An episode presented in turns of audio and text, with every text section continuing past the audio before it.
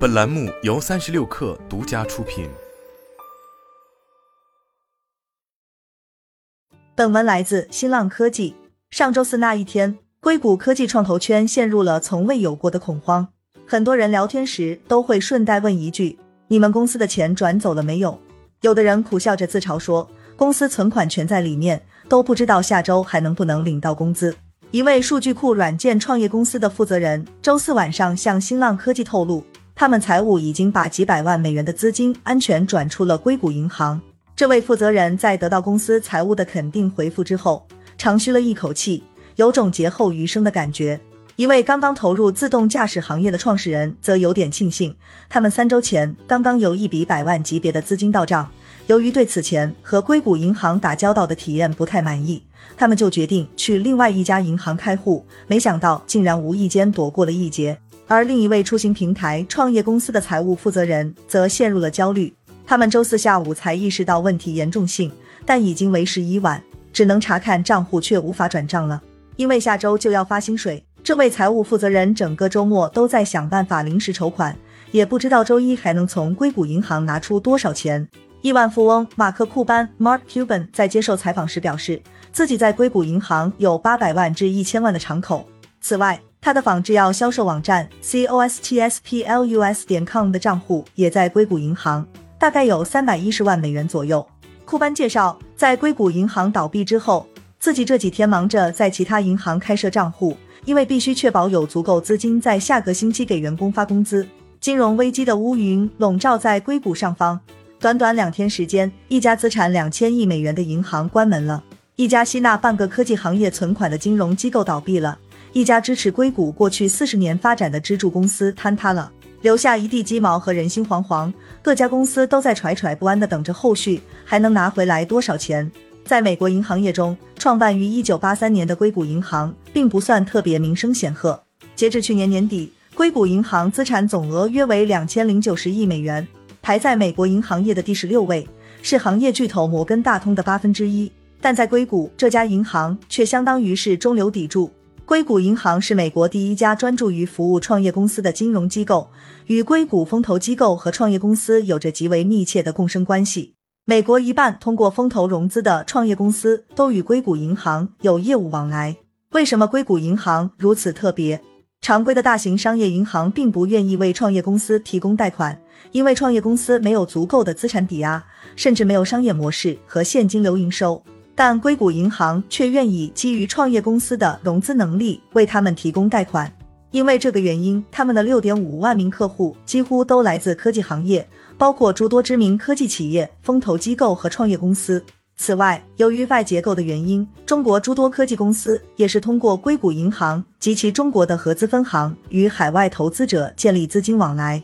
极为讽刺的是，就在上周二。硅谷银行还连续第五年获得了福布斯杂志评选的年度全美最佳银行之一，但这家全美最佳银行两天之后就倒闭了。这是自2008年 Washington Mutual 崩溃以来，美国规模最大的银行倒闭案。一家四十年历史、两千亿美元资产的银行，距离关门只需要一天半时间。上周四到底发生了什么？上周四，硅谷银行母公司 SVB Financial 突然宣布了三件事情。低价出售价值两百一十亿美元的可变现资产，发行可转债筹借一百五十亿美元资金，以及紧急发售新股筹资二十二点五亿美元。同时宣布三大举措，明确无误指向了同一个信号：硅谷银行已经出现了严重的现金危机。前一天，刚刚被加密货币金融机构 Silvergate 破产搞得惊魂未定的投资者们，似乎立即开始抛售硅谷银行股份，该股股价当天就暴跌了百分之六十。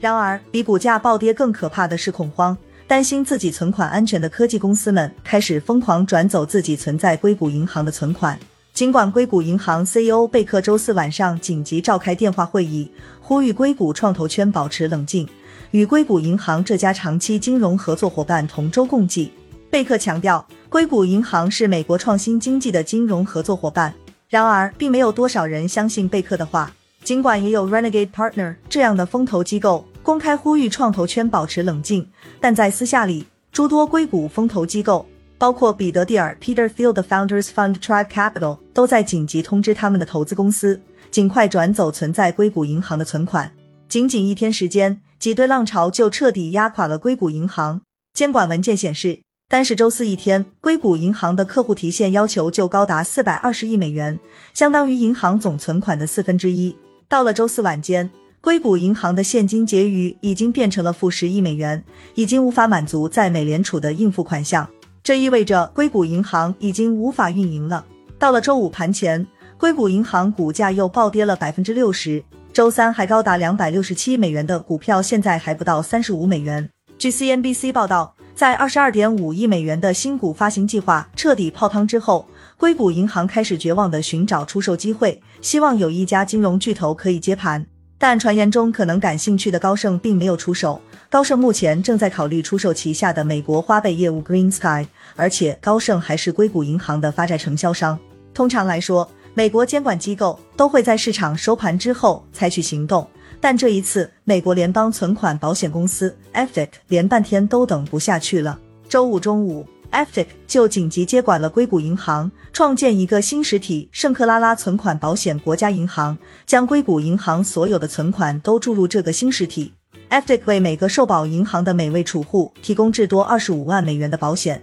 这意味着硅谷银行储户至少可以拿回不超过这个金额的存款。而超过这一保险上限的存款，则需要等待银行的资产清算。究竟能拿回多少存款，就成为了未知数。NBA 球队雄鹿队老板拉斯里透露，他们的希腊当家球星阿德托昆博在五十家银行开设了存款账号，每个都不超过二十五万美元。这样，无论银行如何震荡，他的一千万美元存款都高枕无忧。或许阿德托昆博经历过二零一五年的希腊银行危机，有着异于常人的安全感需求。但硅谷银行是一家面向科技企业和风投机构提供存贷款服务的银行，而这些企业机构存款远远超过了二十五万美元的 FDIC 担保范围。因此，硅谷银行去年年底的一千七百三十亿美元存款中，有一千五百五十亿美元都不在 FDIC 的保险范围内，其中有一百三十九亿美元的海外存款。从目前曝光的信息来看，硅谷各家企业在硅谷银行的存款头寸规模不等。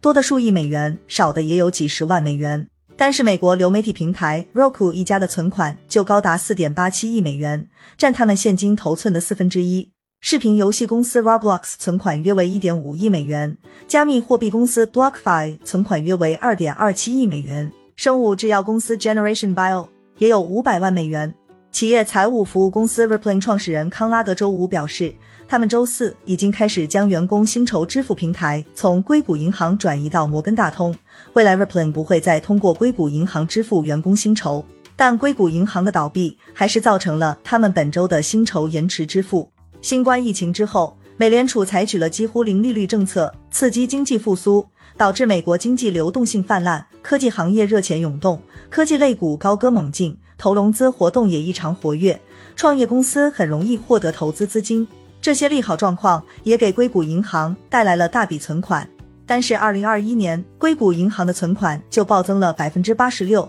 达到了一千八百九十亿美元。去年第一季度更是高达一千九百八十亿美元。面对疯狂涌入的存款，硅谷银行必须找到有效的投资手段。在美联储几乎零利率的情况下，把钱放在存款准备金账户上几乎是无利可图。因此，他们选择将大部分存款都投资在远期美国国债以及抵押贷款证券产品上。从二零二零年中到二零二一年底，硅谷银行增持了价值一百二十亿美元的美国国债以及高达八百亿美元的 MBS。换句话说，硅谷银行几乎将二零二一年大部分的新增存款都投到了 MBS 上。另一方面，他们所持有的现金头寸却在减少，二零二一年底只有一百三十亿美元。这意味着硅谷银行并没有给自己留出充足的现金，应对当时看来不太可能的存款大量流出情况。或许在二零二零年和二零二一年的宽松政策环境下，这样激进的投资策略并不会有什么问题。但是二零二二年的美联储加息改变了一切。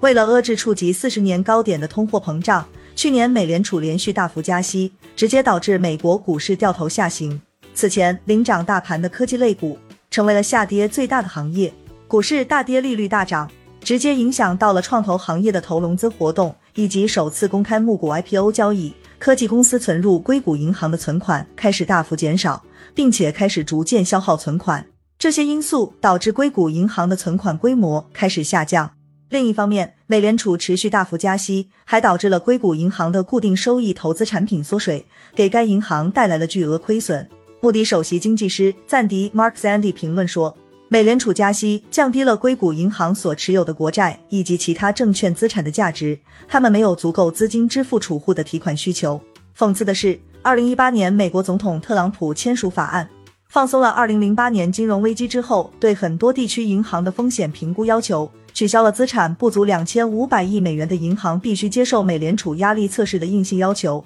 下调了这些银行资产负债表上的现金头寸比例规定。当时硅谷银行 CEO 贝克立场鲜明地支持这一松绑法案，而现在硅谷银行正是死在了没有做好利率风险管理和现金准备。但最终压垮硅谷银行的。仍然是上周四的自杀性融资和随后引发的恐慌性挤兑。硅谷银行一天宣布三项紧急融资举措，而且不惜低价出售持有到期资产，直接吓坏了投资者和创业公司。硅谷银行并没有通过，无论是发行可转债还是发售新股，都无法在一两天完成融资，填补恐慌导致的挤兑危机。周四一天，四百二十亿美元的提款，足以让四十年历史的硅谷银行轰然崩溃。因为硅谷银行周四晚间已经冻结账户，实际上当天提款要求远远高于这一数字，储户的恐慌心理甚至蔓延到了硅谷的其他银行。两个交易日内，旧金山 First Republic Bank 股价大跌了百分之三十。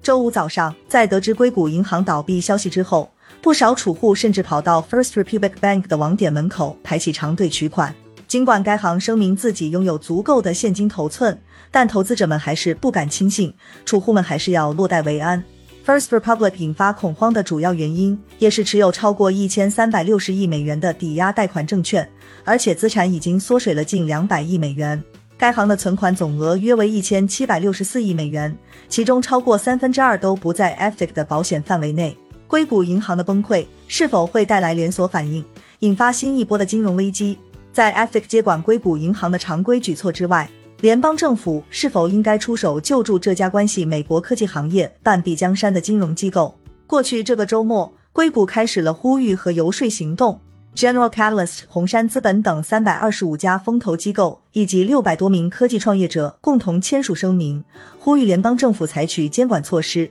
阻止硅谷危机发生。他们表示，如果硅谷银行被收购并得到重组，我们将大力支持并鼓励我们的投资组合公司恢复与硅谷银行的业务关系。硅谷银行的主要大股东都是金融巨头，先锋集团持股百分之十一点二五，贝莱德集团持股百分之八点零五，State Street 持股百分之五点二二，摩根大通持股百分之四点二五。上周五，亿万富翁金融家阿克曼公开呼吁联邦政府介入救助硅谷银行。硅谷银行倒闭可能会摧毁美国经济的一个重要的长期推动力，因为风投支持的企业依赖于硅谷银行提供贷款和维持运营现金。如果私人资本无法提供解决方案，就应该考虑联邦政府救助方案。阿克曼提到了2008年美国金融危机期间，美国政府提供紧急贷款，安排摩根大通救助贝尔斯登 （Bear Stearns） 的历史。他表示，如果任由硅谷银行倒闭，储户蒙受损失。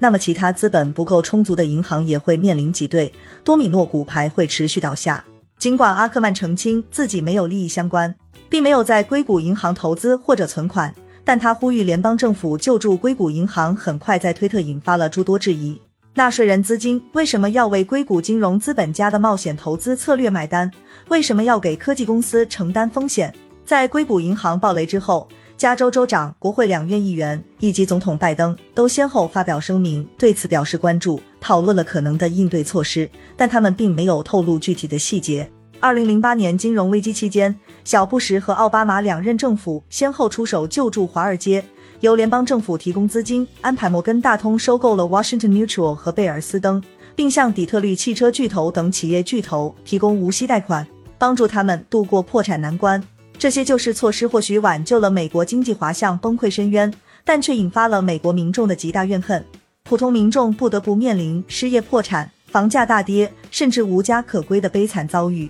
实际上，美国政治的查党势力正是从零八年金融危机之后迅速壮大的。如果拜登政府出手救助硅谷银行的话，同样也会面临着民众的质疑与反对，可能会进一步打击他本就不高的支持率，危及二零二四年美国大选选情。这或许是拜登政府最大的顾虑。或许更加众民怨的是，就在硅谷银行倒闭前半个月，硅谷银行 CEO 贝克刚刚抛售了公司股票套现三百六十万美元，而且就在 FTX 接管硅谷银行之前，这家已经无法提现的银行还打算向员工发放年终奖金。监管机构为硅谷银行找到买家接盘，这是最理想的解决方案，但只有金融巨头才可能承担起硅谷银行这样体量的负债。外界再次将目光投向了2008年先后接盘万木和贝尔斯登的摩根大通，而且2014年摩根大通曾经有意向收购硅谷银行。硅谷银行还有730亿美元的贷款资产，以及超过千亿美元的固定资产证券产品。